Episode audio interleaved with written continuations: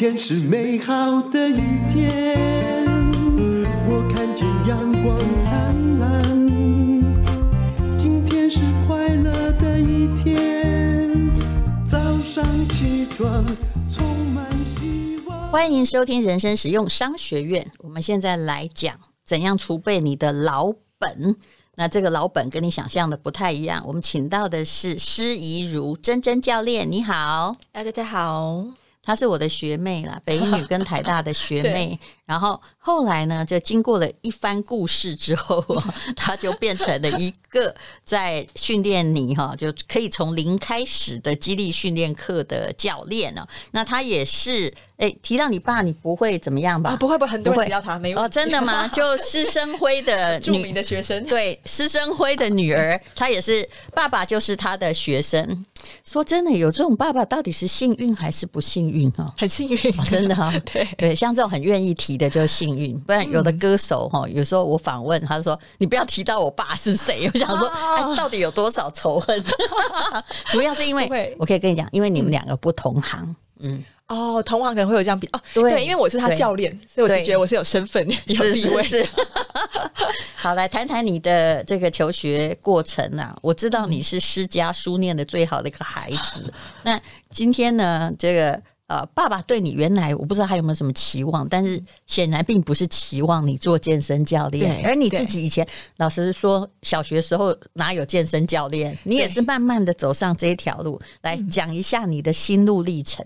嗯，其实我觉得从大学一路，其实我念的是商学院嘛，嗯，对，就工商管理系，嗯、那所以毕业之后，其实也就踏入了比较像是一般我们同学会踏入的路。拿到一家外商公司，嗯，这间公司也很好，但我觉得也台大公馆很容易找工作了，对不对？一毕业就找到了嘛。有有找到，有的人就是继续念书或出国，不然工作大概一个月内都可以搞定。嗯，对对对，是可以找。那其实那个方向那时候也觉得很对，我觉得有点像误打误撞。其实我觉得很像是跟一般的新鲜人一样，就是在第一年的时候压力很大，嗯，然后其实也是胖了很多，嗯，那时候我还记得我爸爸就哎。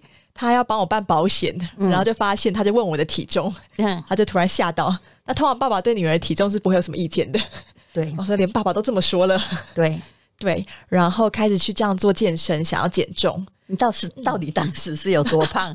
就是六十公斤以上就破到这个数字，其实还好。那爸爸那时候听到这个体重，然后才仔细看一看女儿，说：“哎呦。”好像不太一样，好像是哦。他说：“妹妹，你这样不行吧？”其实，但他心里想的是说，哈，很多爸爸心里想说，这样可能嫁不出去，但他只是嘴里没讲。对对，不过后来有求证，其实他根本不记得他讲过这句话。对，完全没印象。但我觉得那时候，其实我是开始也是为了体态而开始做健身。嗯，但慢慢我会发现，健身它不只是我下班的一个兴趣而已。我开始会想要读更多的书，去了解里面运动的一些细节。你是不是发现你有？就是天分，我我跟你讲老实话，嗯、我是当时为了要把马拉松跑完，本来我很排斥健身，嗯、后来我发现如果我不练肌力，我跑不完，光靠腿的强壮是没有用的。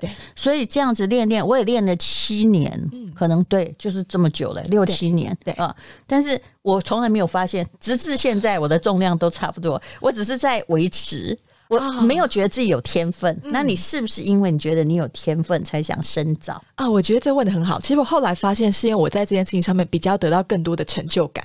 嗯，所以可能我的重量啊开始慢慢哎越蹲越重。那成就感在哪里？你可不可以鼓励一下我？我觉得我真的有在练，我也有教练呢。但是我每天就是给他应付过去。嗯，呃，我后来自己追溯，我觉得可能跟我高中我在北一，我其实是北一舞蹈社的。嗯，所以那个时候我担任教学，我觉得他跟身体的动作控制会有关系。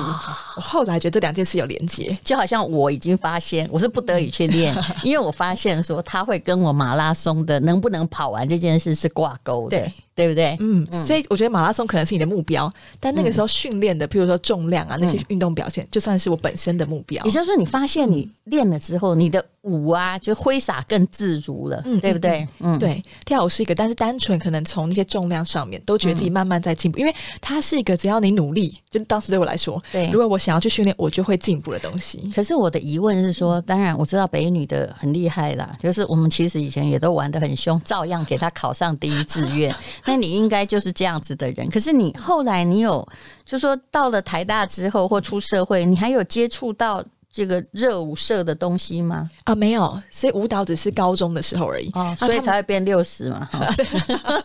对对对，所以对你说那个学测嘛，对，不是我说公斤 啊，公斤，对对对对对，没错没错，对，那时候运动真的很少，是后来工作之后转变的。学测肯定是七十五，虽然你们那个年代我实在不太懂哈。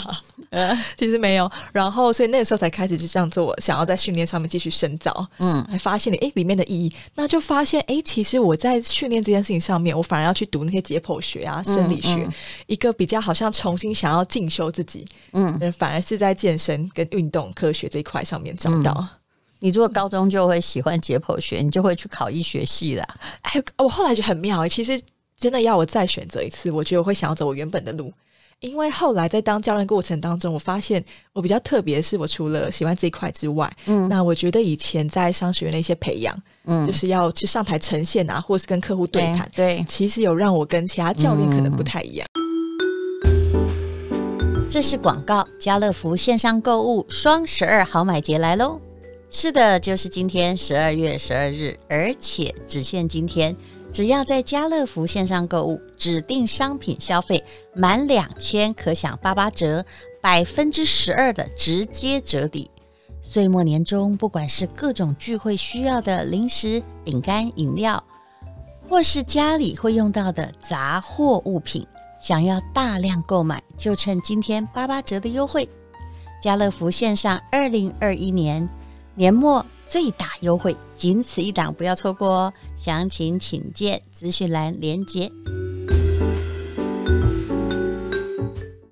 其实也就是说，不管你学什么了，就好像你看，我还是法律系毕业的，就遇到有人的来 attack 的时候，我其实相当会保护自己。你不能说我没有去当律师，我学了就没用，对对不对？那个理性逻辑哦，就是虽然那个。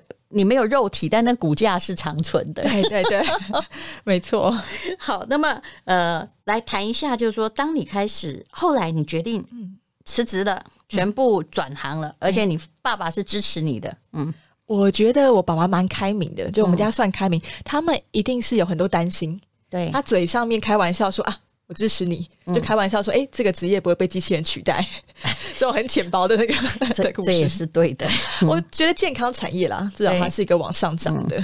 对，那他其实还是有担心，但我自己后来我感受到是爸爸对小孩子的相信。嗯，就像他其实常说，哎、欸，不要留钱给子女啊，对那些，其实希望我们自己去掌握自己的后的路。因为只有你找到了路哈，才是你自己的。我真的奉劝天底下父母，你管什么都没用。到最后，万一他好，你叫他去往那边，他真的去了；或者你叫他娶谁哈，他真的娶了。后来搞不好，我跟你讲，哇，整个一辈子都恨你。这完全是我爸讲的话。对对对啊，真的吗？他完全可以邀他来了。对，他之前跟别的主持人会说，他说你真的不要去限制你小孩。我也是这么想，真的，因为我我爸，我跟你说，我我妈哈或我爸，他管我管了一辈子啊。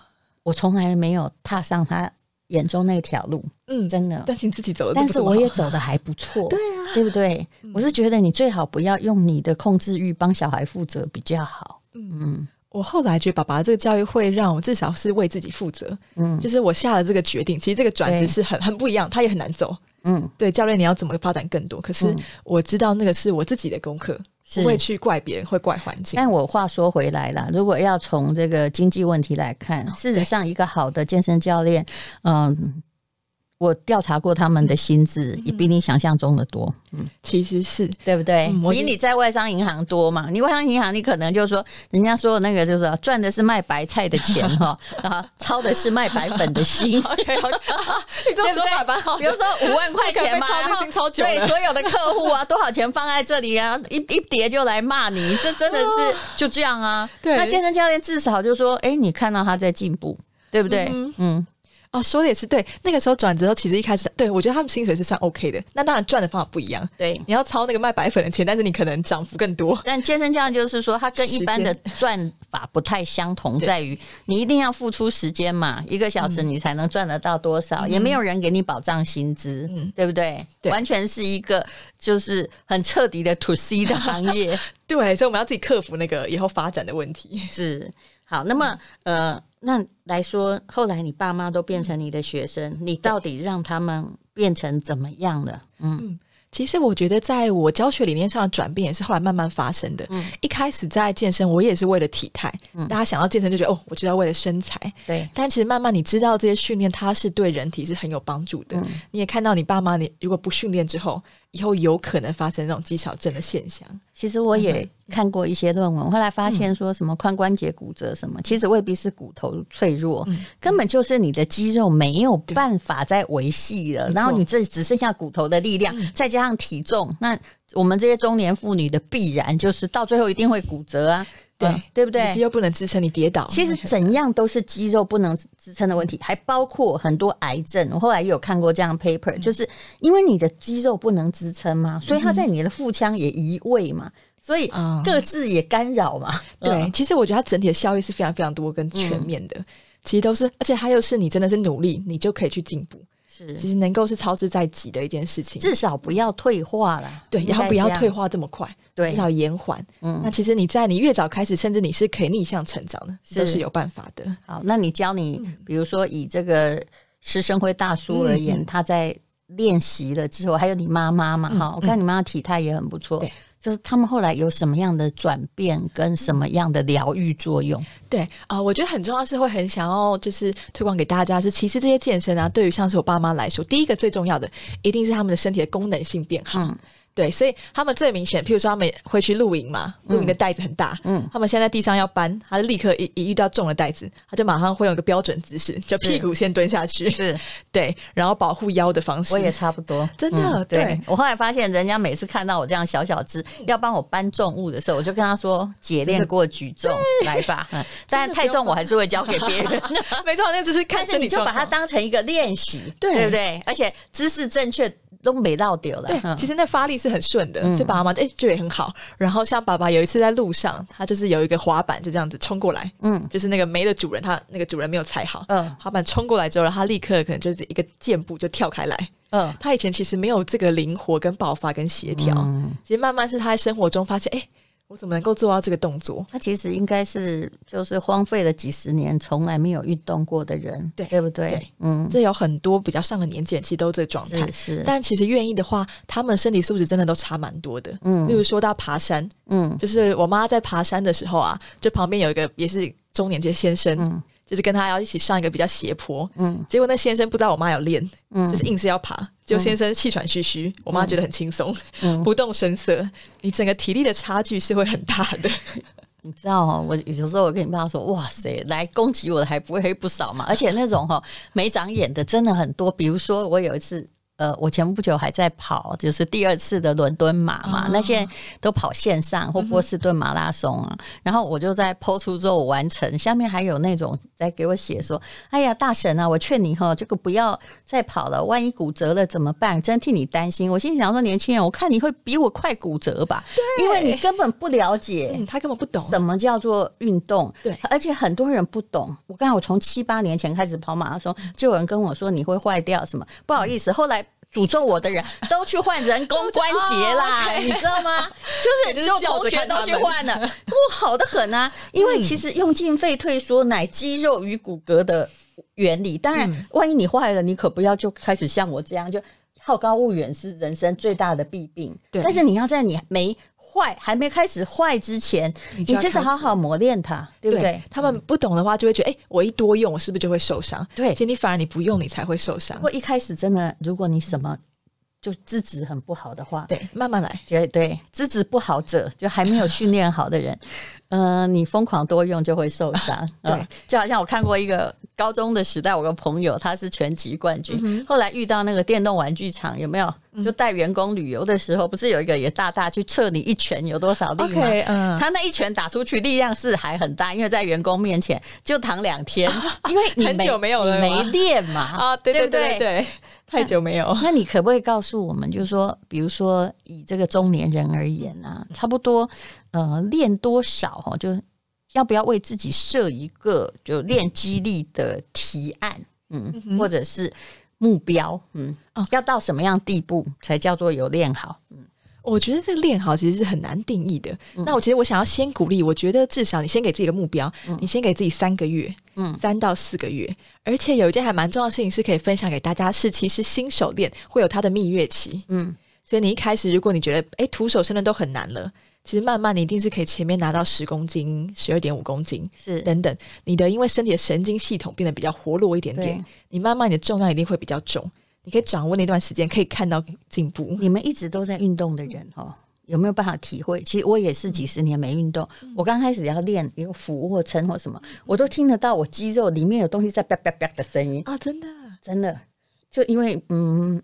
就好像有一些东西没动，嗯，东西在打通，嗯，后来听不到了。啊。一开始的时候。完全没肌力，对，然后你的那些肌肉可能是比较虚弱，它磨过那些韧带，而且刚开始啊，你说什么蜜月期，刚开始有多酸，你知道吗？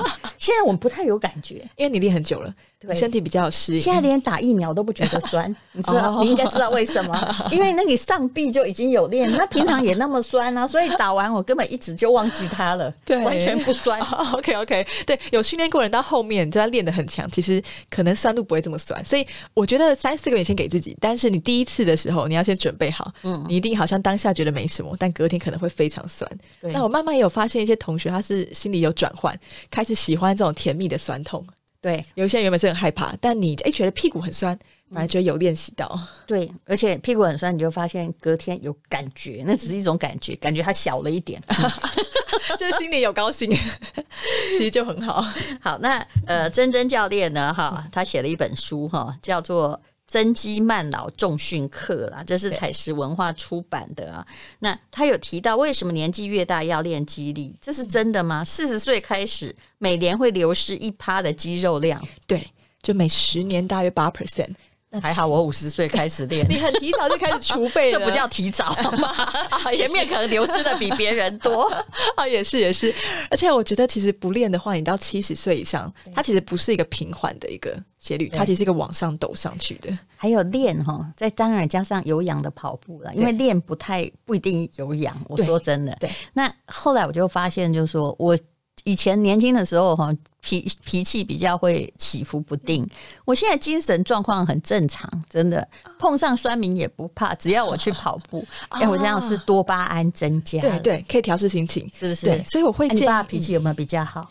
脾气都不错，我妈比较还好。对，所以我觉得像刚刚一个提案的，其实呃也。除了这样三四个月可以这样时间之外，嗯，嗯，那我们的美国运动医学会他们这样建议的话，其实也是建议你一周一到两次的肌力训练，嗯，但还要再搭配有氧的运动，是。对，所以因为你的心肺势能的增加，你还是主要透过有氧运动会比较明显。我也觉得这比较重要。如果你没有，就其实呃，就好像我的健身教练一样，他真的哦那个。就六块肌男，可是他们不能跑步哦，嗯啊、他们有氧运动做的不够，对，所以他有点失衡。他说有一次参加小孩的园游会，他、uh. 他。明明是幼稚园园游会，他快崩溃，真的，你应该可以想象。我知道很多教练练到后面，他不喜欢有氧，对对，已经很壮很大只。我这么大只，竟然我会因为要跑步而崩溃。但是他以前有人说，那个可能郭台铭然后跟馆长要去爬楼梯，对对，可能会会有差。那我像我自己的话，也是会去进行有氧。那比较像你刚刚说的多巴胺，我觉得是心灵上想要舒缓排解，对。就是喘气喘的很厉害，然后看看那个蓝天白云，感觉很好，对不对？对。好，那最后再提醒我们，也就是说，你说四十岁嘛，每十年会流失十趴；七十岁每十年会十五趴，那就其实那时候到七十岁是十五趴，也不算很严重了。但意思其实就大家平均要活到八十嘛，也流光了啊。对，嗯，对，而且你没有体力应付所有的生病或者是老化，嗯，嗯，所以现在真的其实算是储备。那其实现在大家平均寿命其实越来越长，嗯，但其实研究也发现，大家延长其实后面不健康的岁数是。大家的健康余命并没有增加，嗯，所以我觉得会想要这样出这本书推广，这样四十岁以上就应该开始进行肌力训练，嗯，我觉得很像是储本，是。对，与其哈，你就是老的时候要买个医院住在医。买要买个这个房子住在医院对面，嗯，你还不如现在开始存股本，对，你会延缓很多的老化，嗯，对，还会有体力，万一生病的话，对，而且你才能够游山玩水啊，嗯，那些爬黄山啊那些，其实就是西爬丝路等，其实都是需要体力来去完成的，是的，否则有时候很多人就是一次爬山，好。脚拐到了，其实是因为肌力不够，对，他就从此不出去了。对，他以为自己不能做，对，然后他就不能做，医生也叫你少做，没错。然后你后来就是每下愈况，就整个状况就反转过来。对，其实我觉得最可怕的真的是后面那个加剧，就是你一次受伤之后，你一开始体力不好，你就以为自己不敢动，因为会受伤。我看到你更不这样，对。或者是真的是老人家跌倒之后，他反而真的是衰退更快。对对，嗯，就是一次之后哈，整个呃，就是生活的本身的品质就一直变坏。嗯、好，总而言之，开始吧。那最晚你有没有教过呃七八十岁的学生啊、呃？没有到七八，但是在七十，就六八到七十。嗯对，那他们其实进步很多，就是一开始可能走路也很慢，嗯、后来他的朋友发现，哎，不太一样，因为以前他起身可能是要慢慢来，对，扶着桌子还要假装跟别人聊聊天，没事，慢慢起来，然后现在他朋友看到他，哎，刷，对对对，刷就起来了，然后他朋友哎就也来了，觉得差很多。是好，增肌慢老重训课，这年纪到了某个地步，别只想到说我要赚多少钱。这个慢慢的才能够养老，重要就是你老了哈，如果生活品质不好，人生的确不太值得活，对不对？都在长吁短叹，拼命叫。嗯，非常谢谢啊，珍珍教练施怡如所带来的增肌慢老重训课。那这本书呢是采石文化出版的，大家可以去看一看。谢谢，谢谢。